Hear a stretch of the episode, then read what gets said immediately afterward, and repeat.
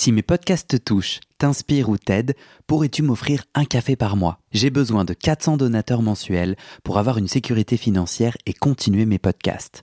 Je ne peux pas continuer bénévole, alors deviens un des 400 en m'envoyant tout de suite un email à guillaumefedepodcast.com. Merci. Salut, moi c'est Guillaume. J'ai fait 10 ans de psychanalyse. Un jour, je décide d'arrêter et de faire le bilan.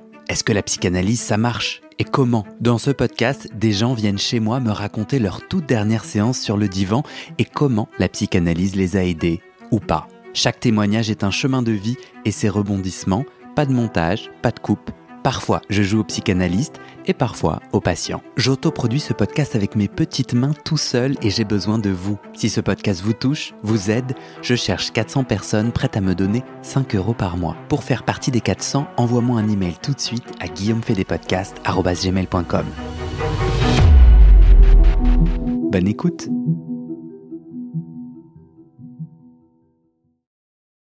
Bonjour et bienvenue pour ce sixième épisode du podcast Ma dernière séance de psychanalyse. C'est Laetitia qu'on va entendre aujourd'hui. Et comme elle me le rappelle, Freud disait qu'une psychanalyse est réussie quand on a réappris à aimer et à travailler. Or, le triptyque mari-enfant monospace, comme elle dit, c'est pas pour elle. Mais alors quelle vie veut-elle? Laetitia a 45 ans et nous raconte ses 17 ans en analyse à la découverte de sa singularité, de ses failles et de ses désirs. Elle raconte le vertige qui l'a saisi sur le divan, la profonde dépression qu'elle a traversée, la reconnexion à sa part d'artiste, peintre, poète, et le long chemin jusqu'à l'évidence de cette dernière séance. Sa psychanalyse en un mot Ambivalence. Et elle va nous raconter pourquoi. Avant de vous laisser dans la douceur de cet épisode, petite info de service.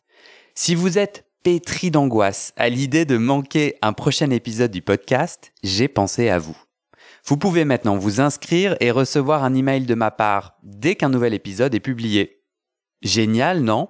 Le lien pour s'inscrire est dans le descriptif du podcast. Et voilà une angoisse de moins. Allez, bonne écoute et à très bientôt. Comment te sens-tu? Un peu stressée. pourquoi t'es pourquoi t'es un peu stressée? Bah parce que dès que ça touche à l'analyse, il y a la petite, euh, je sais pas comment dire, la petite appréhension de, euh, je vais me découvrir euh, dans tous les sens du terme d'ailleurs, me découvrir peut-être moi-même à travers le l'échange et puis et puis se découvrir à l'autre évidemment. Donc voilà, c'est un peu un peu stressant, mais bon, c'est c'est c'est du bon stress, on va dire ça comme ça. Et alors, j'ai envie de commencer tout doucement en demandant, est-ce que tu peux te présenter? Est-ce que tu peux donner quelques indications pour qu'on qu'on s'imagine la personne derrière la voix? Euh, Comment me présenter? Euh, bah, Je dirais que j'ai roulé ma bosse, on va dire, euh, en tant qu'analysante, puisque euh, je suis restée 17 ans en analyse et que bah, c'est pas complètement terminé. Donc je vais te parler effectivement de ma dernière séance avec euh, mon ancien psychanalyste, euh, qui a été très longue. Euh, enfin, je sais pas comment dire. Ça a pris du temps pour que ça s'arrête. Et puis euh, euh, aujourd'hui, bah, je suis en, en, nouveauté entre guillemets. J'ai décidé de repartir voir quelqu'un d'autre euh, pour différentes raisons. Voilà, j'ai 42 ans, je suis célibataire, euh, en... enfin je suis célibataire, je suis en, en concubinage, on va dire. Voilà, j'ai pas d'enfant euh, et, et je suis professeur. Et je vais te demander de reculer un peu ton micro. C'est bon là? C'est mieux? Super. si tu devais résumer ta psychanalyse en un mot? Bah ambivalence, c'est clair. Euh, quand je suis rentrée en analyse, euh, j'avais 25 ans. J'en ai 42 donc aujourd'hui. Euh, c'est ton anniversaire? Non, non, non, pas aujourd'hui. J'en ai 42 actuellement. c'est mon anniversaire demain, c'est pour ça que j'ai cru. Ah, bah, bon anniversaire en avance alors.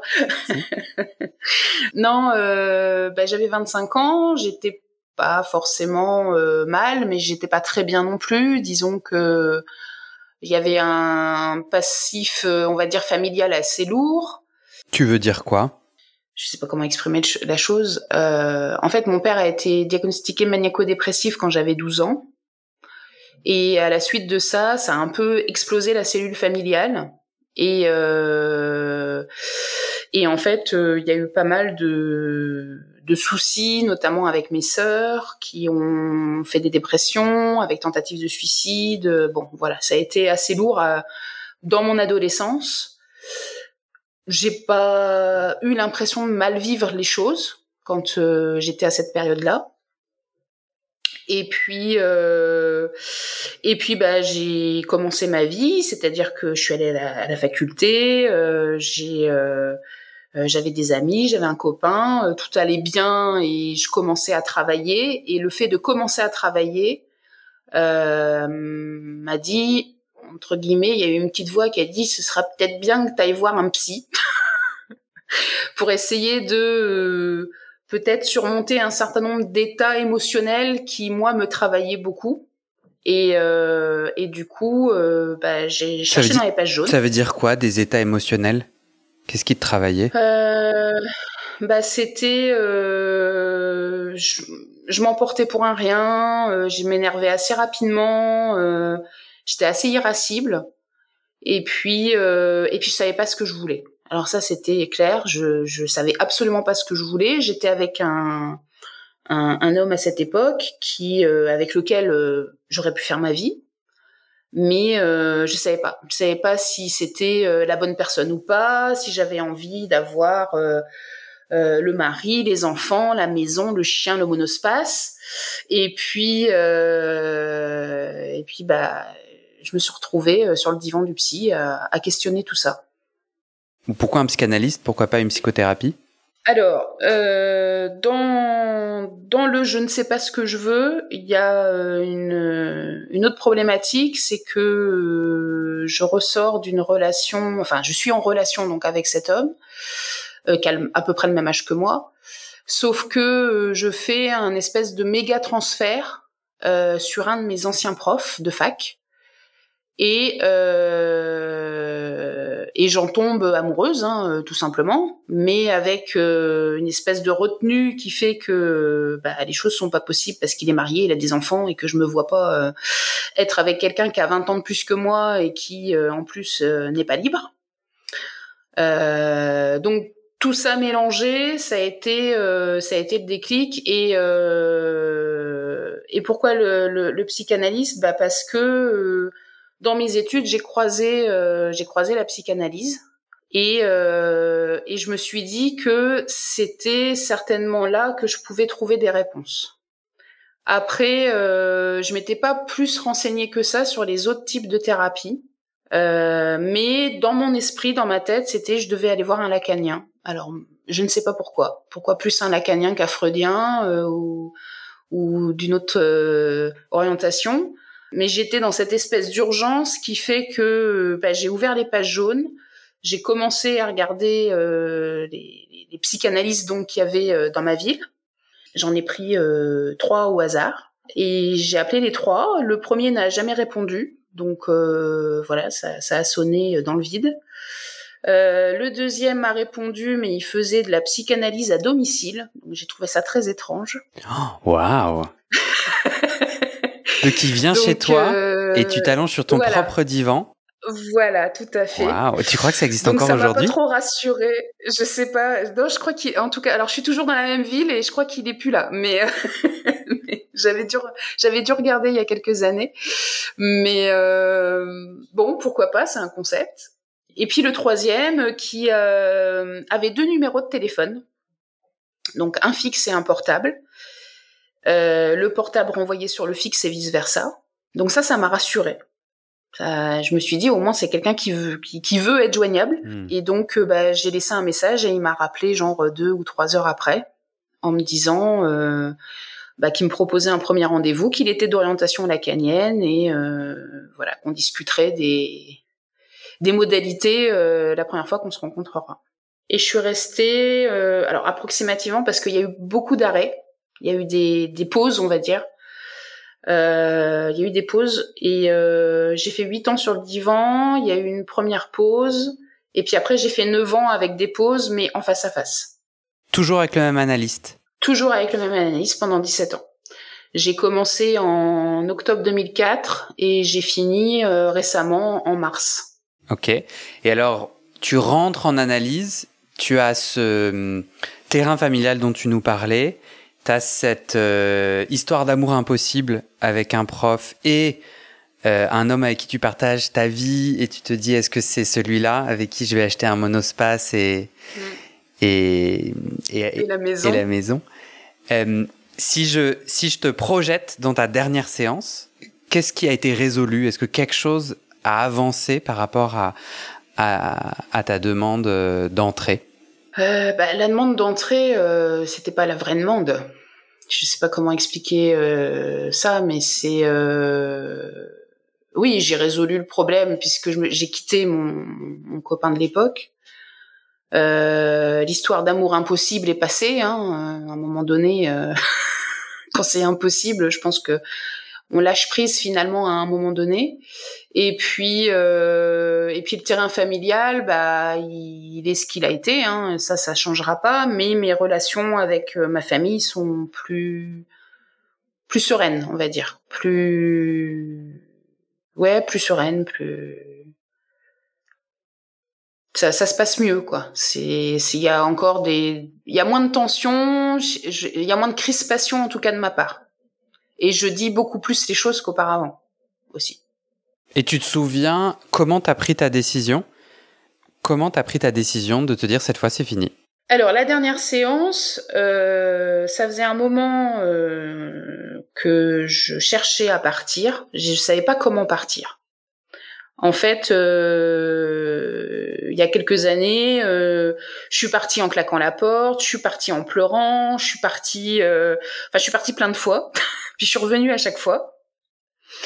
Donc, donc là, qu'est-ce qui fait que cette fois-là c'était la bonne? Bah en fait, j'ai rencontré quelqu'un dans, dans ma vie, chez amoureuse.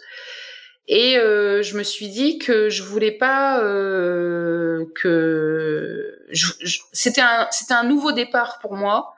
Donc il me fallait aussi un nouveau départ avec l'analyse. Et euh, et je me suis dit bah en tout cas avec avec celui-là c'est fini. Je voilà il y, a quelque chose qui s'est qui s'est clôturé euh, et, et, sur un ras-le-bol. Euh, je devais faire 40 minutes de route pour aller le, le voir, aller. Donc, euh, donc à peu près, enfin 35 km euh, aller pour, pour, pour le voir. Euh, J'en avais assez de faire les allers-retours. Et puis euh, j'étais dans une espèce de routine avec lui. Ça faisait quand même 17 ans que, que, que j'y allais. Et j'avais envie d'autre chose. Et, euh, et ça a été euh, une espèce de de d'évidence qu'il fallait que je passe à, quelqu'un d'autre en fait. Bon, mais euh, pour autant, euh, je me disais il y a un truc qui est pas fini quoi. Donc euh, donc j'étais entre me dire est-ce que j'arrête, je fais une pause, est-ce que je vais voir quelqu'un d'autre? Et en fait, je suis allée poser ces questions à, quelqu'un d'autre. je suis allée voir une, une psychanalyste dans ma ville. Et puis, et puis j'ai retrouvé le cadre, j'ai retrouvé les fauteuils, le divan, le truc. Et je me suis dit non, c'est pas possible, je peux pas, je j'arrive pas. Donc euh, donc j'ai fait une petite pause, voilà. Est-ce que tu peux du coup me raconter cette dernière séance? Comment ça s'est passé? Eh ben la dernière séance, euh, je suis arrivée, mais je l'avais déjà prévenu par mail. Je lui avais dit, écoutez, voilà, je pense que bah, tout ce que je viens de t'expliquer, la lassitude, la route, euh, la routine, bon, tout ça, j'en ai assez et j'ai besoin de passer à autre chose. Et j'avais déjà pris rendez-vous avec la psychanalyste de, de, de ma ville. Donc du coup, euh, je, je pose les choses en lui disant, euh, voilà, bah, ce sera la dernière séance, euh, la prochaine séance. Et donc j'arrive et je lui dis, bon bah voilà, c'est la dernière. on y est, on y est enfin. Et je lui dis on y est enfin parce que euh, au début de mon analyse avec lui, il me disait que je voulais avoir fini avant même d'avoir commencé. En fait, j'étais déjà dans, dans l'idée de finir quelque chose, alors que j'entamais à peine mon analyse avec lui. Donc, euh, donc voilà. Et puis bah ça a été, euh, ça a été très cordial. Euh, il m'a dit d'accord, chose qu'il m'avait pas dite avant. Il m'a dit d'accord, je comprends, j'entends. et là, il m'a dit vous rencontrez un homme et vous allez rencontrer une femme. parce que la, la, psychanalyste donc était est une femme.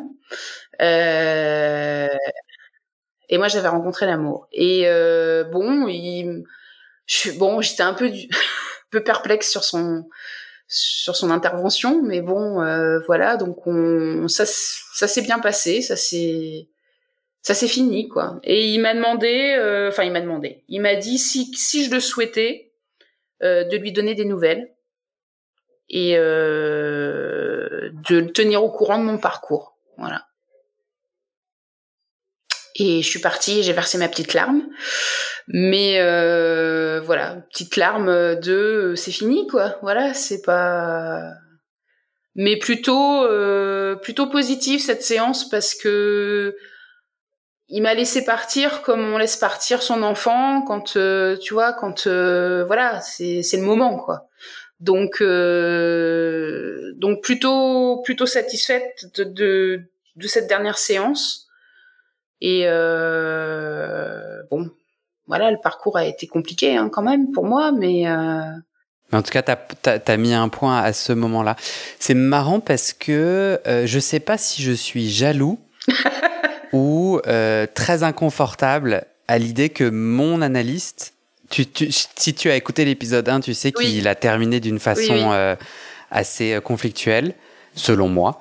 Euh, et en fait, je me disais, ah là là, j'avoue la chance et tout, euh, l'analyse qui dit donnez-moi de vos nouvelles, qui quelque part te valide, moi c'est mon gros sujet, en tout cas qu'il a envie de te suivre. Et je sais pas si je suis jaloux ou si euh, ah, moi j'aurais pas envie en fait, j'aurais pas envie de de cette mise à jour de relation ou quoi soudainement on est amis. Enfin, du coup, lui aussi il t'envoie de ses nouvelles? Il te dit euh, coucou. Euh. Non, non, ça reste, euh, ça reste unilatéral entre guillemets. non, non, c'est, bah, c'est tout le problème de la relation que, que, que j'ai avec cette personne. C'est-à-dire que c'est mon hmm. psy. Je lui ai confié un certain nombre de choses. Il m'a vu dans des états pas possibles que personne, enfin que d'autres personnes n'ont pas vu. Euh, il connaît des choses que j'ai peut-être jamais dites à quiconque. Et euh, moi, je connais pas grand-chose de lui. Alors quand je dis pas grand-chose, c'est que euh, bah oui, il a un profil Facebook, donc euh, bah, il y a deux trois photos qui traînent. il y a peut-être deux trois choses en 17 ans évidemment qui lui ont échappé. il reçoit son cabinet est accolé à sa à sa maison. Donc, euh, donc forcément, il y a des choses que j'ai vues, que j'ai entendues, que bon, mais globalement, je sais rien de lui. Enfin, je veux dire, je sais pas quelle est sa couleur préférée, je sais pas, euh, à part ce qu'il y a dans son cabinet, c'est tout, quoi. Enfin, c'est pas un intime, c'est pas un ami, c'est pas un intime, et en même temps, il y a un lien fort et concret qui s'est établi et s'est forcé en 17 ans. Euh, sur ce, sur cette première tranche, mm-hmm. qu'est-ce que du coup la psychanalyse a révélé pour toi? Elle a révélé une, faille, enfin des failles, de la vulnérabilité, de l'humanité et euh, bah, de la singularité. Je pense que c'est ça qui est le plus important. Et elle m'a permis de me remettre dans des considérations vraiment singulières, notamment par rapport euh, à l'art, puisque je peins, je suis, je suis peintre, enfin je suis peintre, je sais pas, mais en tout cas euh, je peins. Euh, ça a révélé quand même beaucoup de failles et beaucoup de vulnérabilités que je n'acceptais pas. Et, euh, et que comme je l'acceptais pas chez moi, je l'acceptais forcément pas chez les autres. Et alors concrètement, comment l'art de la psychanalyse t'a permis de mettre à jour ces failles et de les travailler? Est-ce que tu sais concrètement comment ça t'a aidé? Parce que j'ai traversé des moments très très compliqués, très difficiles et que j'ai été accompagnée sur ces moments-là. Alors, c'est là où l'ambivalence vient. C'est-à-dire que dans le transfert, il y a eu des moments où j'étais euh, dans un transfert positif, c'est-à-dire que mon psy c'était le meilleur, c'était le, le, plus beau, le plus magnifique, etc., qui m'aidait, qui me soutenait, et puis il y avait des moments où il me lâchait. Où il n'était pas là, où ça n'allait pas et euh, j'avais beau faire et dire ce que je voulais, il intervenait pas. Donc euh, ça, ça m'a permis de prendre du recul à un moment donné. Alors ça a été compliqué hein, parce que faut savoir que le, le, premier moment où je me suis sentie lâchée euh, par par mon psy, j'ai fait ce qu'on appelle une décompensation.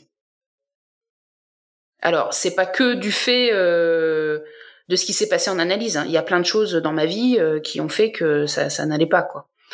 Mais euh, je me suis retrouvée quand même à l'hôpital et, et après, je suis rentrée plus ou moins en dépression.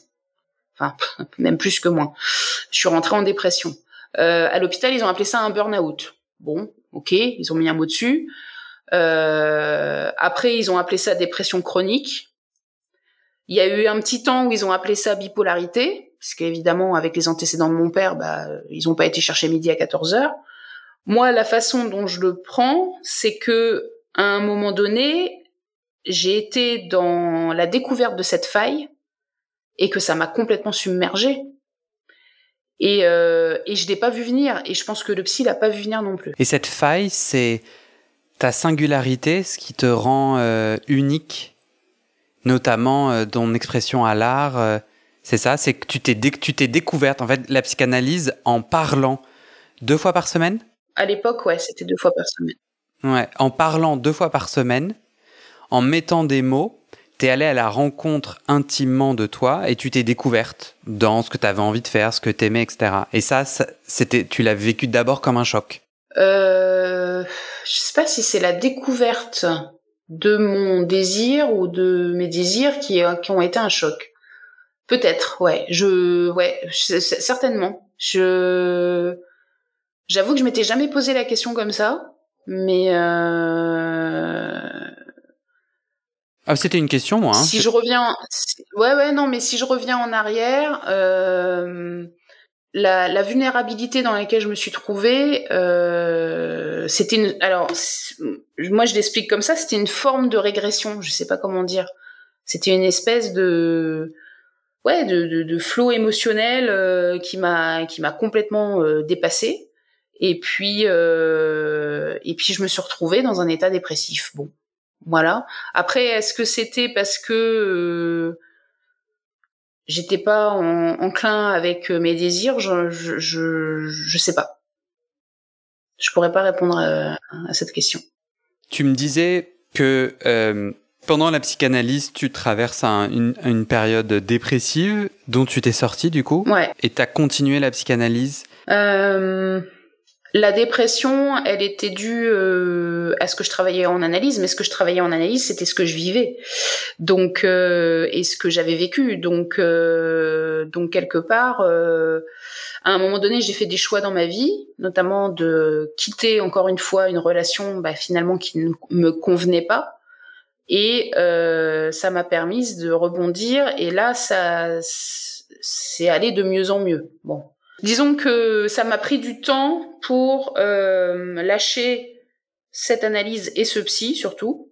Moi, j'avais besoin de finir sur quelque chose de positif. Je pouvais pas partir en me disant le psy est pas d'accord ou euh, voilà. J'avais besoin de son accord, j'avais besoin de son consentement, j'avais besoin qu'il qui me soutienne aussi dans ce départ en fait. Donc oui, donc j'ai continué. Tu m'as dit la psychanalyse m'a permis de découvrir ma singularité. Mm. Concrètement, c'est quoi ta singularité? Si tu devais euh, me raconter qui tu es et comment tu es singulière, tu dirais quoi? La singularité, c'est plus dans ce que je vais bah, désirer, dans ce que je vais créer. Euh, j'ai fait des études d'art je me suis arrêtée de créer euh, moi-même, euh, enfin personnellement en fait, euh, à, une époque et je pensais que bon voilà c'était, j'avais fait des études là-dessus, mais bon voilà c'était pas important. Et puis je me suis rendu compte que c'est quelque chose qui me maintenait, que la création est quelque chose qui me permet d'avoir un équilibre justement dans ma vie. Et à l'époque où je trouve toutes ces failles entre guillemets de, de moi-même, euh, j'ai pas de création Je, je, enfin, je, suis dedans, mais en même temps, euh, ce que j'en ressors de cette création, c'est assez sombre. Créer quand tu vas pas bien, c'est compliqué. C'est très complexe. Et t'as l'impression que sans la psychanalyse, tu ne te serais pas rencontré artiste? Non. Ça, c'est une évidence. Je, je pense que j'aurais mis ça de côté en me disant que c'était pas euh, important. Et ouais, non, je, je pense que j'aurais j'aurais été euh, plus plus dans la norme, je sais pas comment expliquer parce que la norme ça veut pas dire grand-chose mais euh, plus dans peut-être que j'aurais suivi la voie du euh, je, je me marie, j'ai des enfants et euh, je m'occupe de mes enfants et et je fais passer le foyer avant avant tout le reste quoi. Donc euh, la création, c'est vraiment quelque chose de, de, de, personnel, de singulier, et je pense que je l'aurais, je l'aurais pas exploité en tout cas de cette de cette manière-là. Ça, ça aurait pas pris cette importance-là dans ma vie en fait. Bien sûr. C'est quoi les autres désirs que tu découvres, découvres grâce à la psychanalyse? Euh, Le désir d'enfant qui va rester en suspens et ça, ça fait partie des choses qui euh, sont encore actuellement au travail. Euh, et puis, euh, et puis le désir de, de, de, vivre, tout simplement. Je pense que le divan, euh, moins en face à face, parce qu'il y a l'échange, parce que euh, il y a le regard, tout simplement, de l'analyste.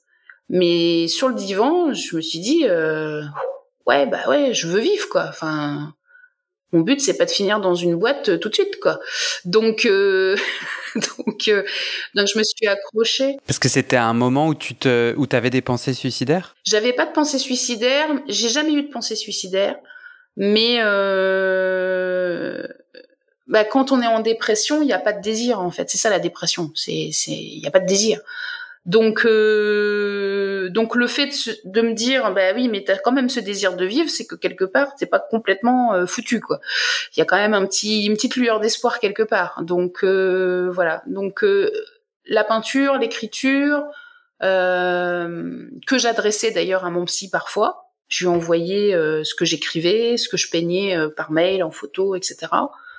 Ça m'a permis de me maintenir et et de constituer un outil finalement pour euh, ouais pour le maintien de, de, de, cette vie quoi de, de cet équilibre.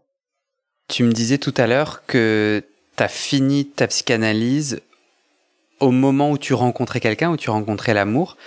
Toi rencontrer cette personne tu vois un lien direct avec la fin de ta psychanalyse. Ça t'a aidé? Oui. Oui parce que euh, je crois que c'est Freud qui dit euh, que l'aboutissement d'une analyse, c'est d'aimer et travailler. Alors je travaillais, mais j'avais pas d'amoureux. Donc, euh, donc le fait de trouver un, un, amoureux et de me sentir bien et de retrouver un équilibre aussi par rapport à ça. C'est pas que je vivais mal mon célibat, mais j'avoue que il y avait quand même quelque chose qui, qui manquait. Euh, bah, le fait de, de me retrouver dans cette relation, ça me permet euh, d'aimer tout simplement. Donc euh, oui, y a, y, a, y, a, y a quelque chose qui de, de l'ordre de la fin qui s'est qui s'est manifesté effectivement. C'est marrant parce que euh, grâce à ce que tu me racontes, je me rends compte que au moment où j'ai arrêté mon analyse, j'ai renoué avec un ancien amour. Mm-hmm qui est pour le moment l'amour de ma vie. Et euh, je lançais une nouvelle vie professionnelle.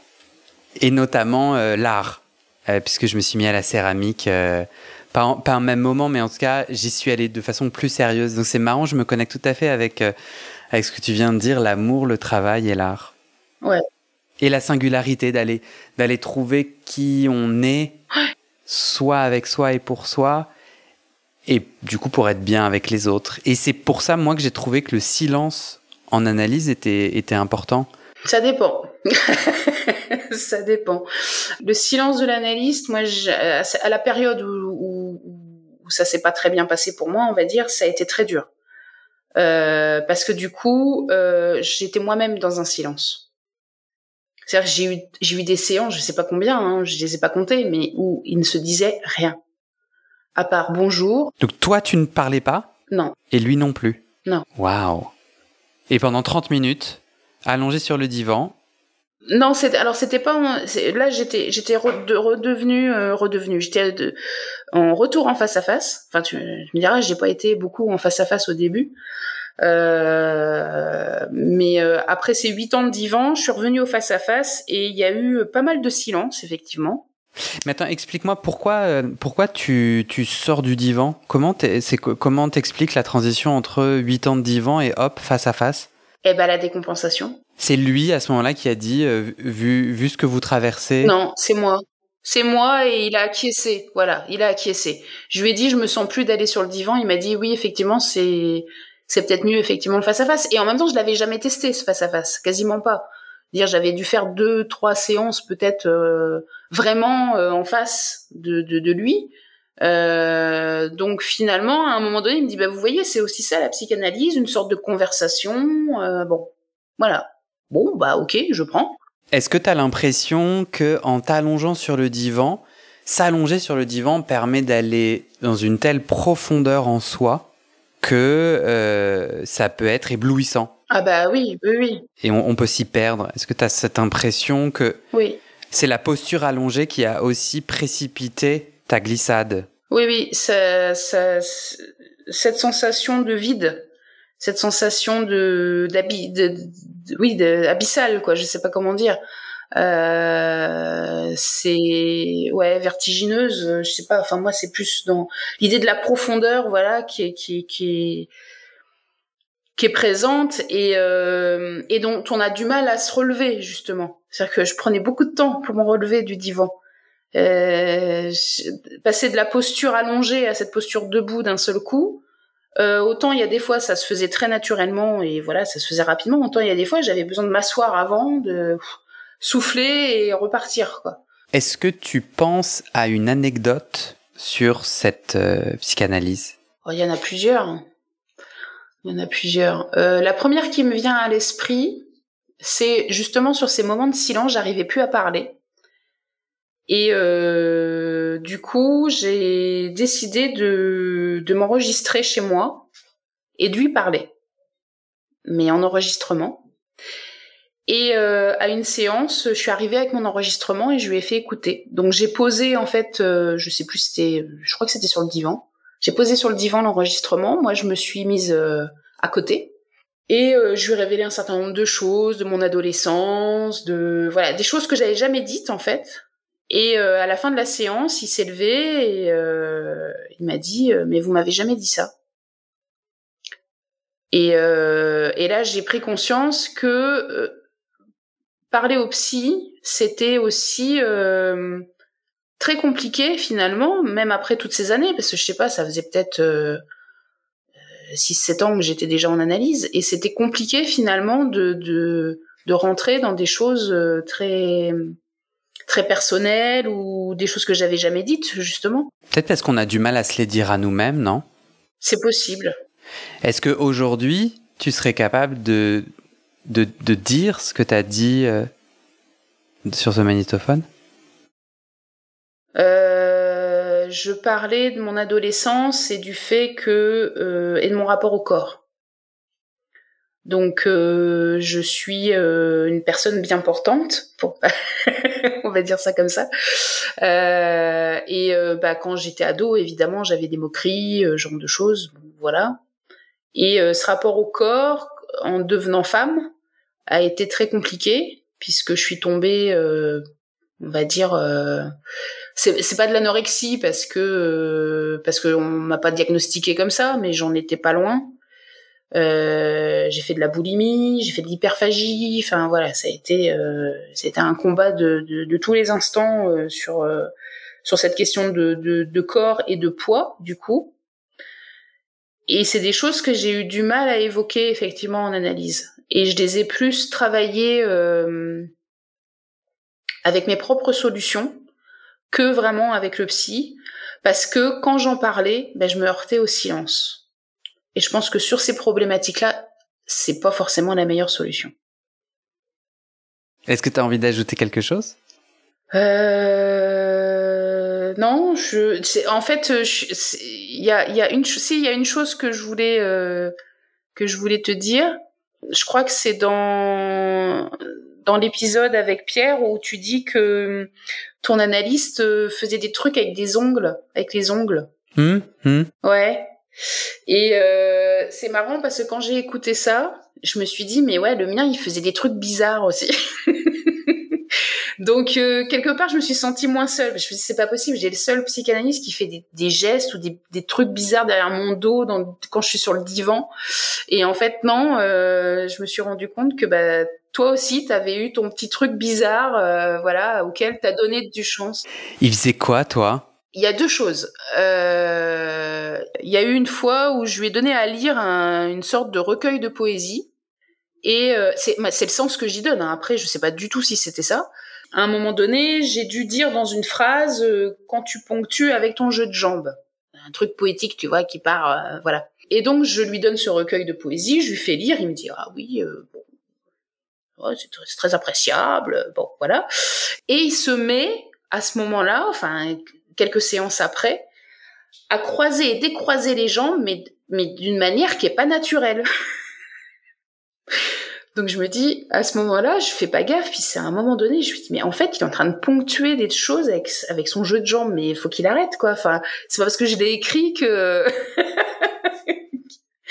Donc je ne sais pas, je ne saurais, je, j'ai pas posé la question, donc, euh, donc je ne saurais pas.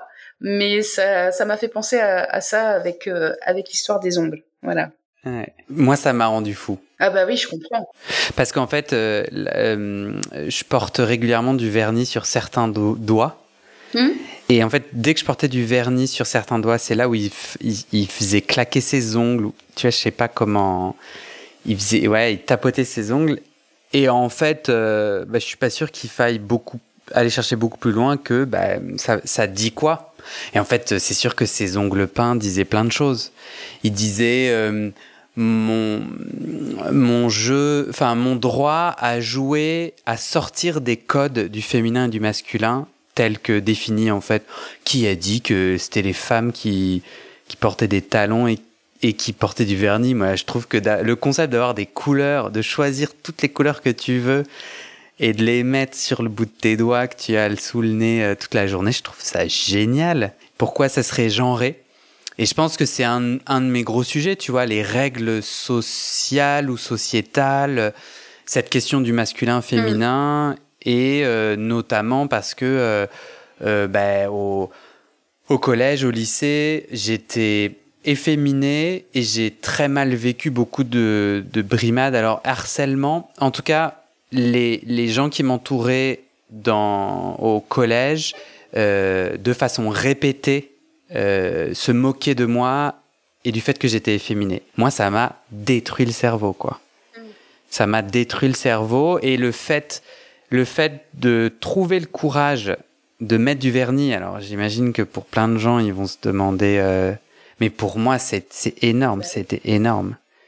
Mais c'est marrant parce qu'en t'écoutant, je sais pas si tu es inspiré d'avoir fait ta première psychanalyse. Je sais pas si tu te dis j'ai eu raison de le faire et ça m'a aidé. Ah, je me pose plus la question. je me pose plus. Je me suis posé cette question et puis je me suis fait beaucoup de mal parce que je... au moment où ça allait vraiment pas pour moi, je me suis dit mais pourquoi pourquoi je suis allée chercher ce psy? Pourquoi euh, pourquoi je suis allée déterrer les trucs qu'il faut pas déterrer euh, aller chercher les, les, les, cadavres, les je sais pas quoi, les, enfin voilà, enfin j'ai pas résumé 17 ans en, en l'espace d'une heure, hein, mais euh, à un moment donné, je me suis dit bah c'est comme ça, c'est-à-dire que j'en ai eu besoin à une époque, ça m'a beaucoup aidé au tout début. Bon, ça a dégringolé à un moment donné, euh, mais je suis remontée, euh, tant bien que mal. Ça a été long, euh, mais voilà, c'est mon parcours, quoi. C'est c'est ma singularité. Quand je parlais d'ambivalence au tout début, c'est-à-dire que euh, la psychanalyse c'est pas bien ou c'est pas mal, c'est c'est tout. Il y a pas, y a, euh, voilà. Je pense que les psys n'ont pas de n'ont pas de de, de de, choses à, à, juger au niveau du bien ou du mal et Et c'est peut-être ça qui est compliqué justement, parce que dans nos esprits, une dépression c'est pas bien, mais en fait une dépression, si elle est là, il y a une raison.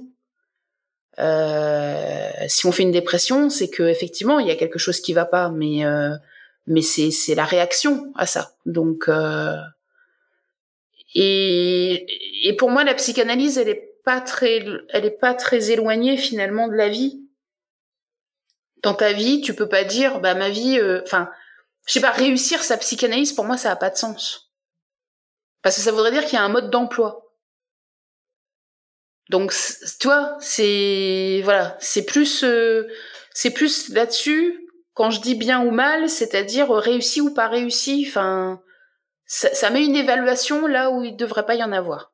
Mais euh, c'est mon point de vue. Après, je peux comprendre qu'on n'a pas envie de passer 17 ans euh, et d'y retourner en plus, parce que là, j'y retourne. Donc, bon.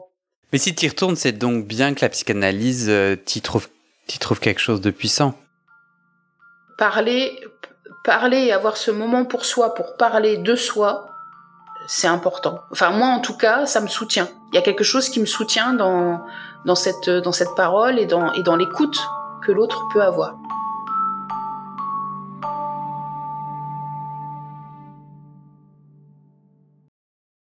Et c'est la fin de cet épisode. Vérifiez dès maintenant si la suite est déjà publiée. Sinon, vous pouvez vous abonner à ce podcast sur votre plateforme d'écoute pour être alerté dès la sortie des nouveaux épisodes. Et si vous aimez les témoignages intimes comme celui que vous venez d'écouter, j'ai deux autres podcasts qui pourraient bien vous plaire. Je vous les présente. Histoire de devenir moi. Ça, c'est un podcast dans lequel des gens ordinaires me racontent un tournant déterminant pris dans leur vie. Ils racontent le déclic qui a tout changé et comment ils sont devenus un peu plus eux-mêmes.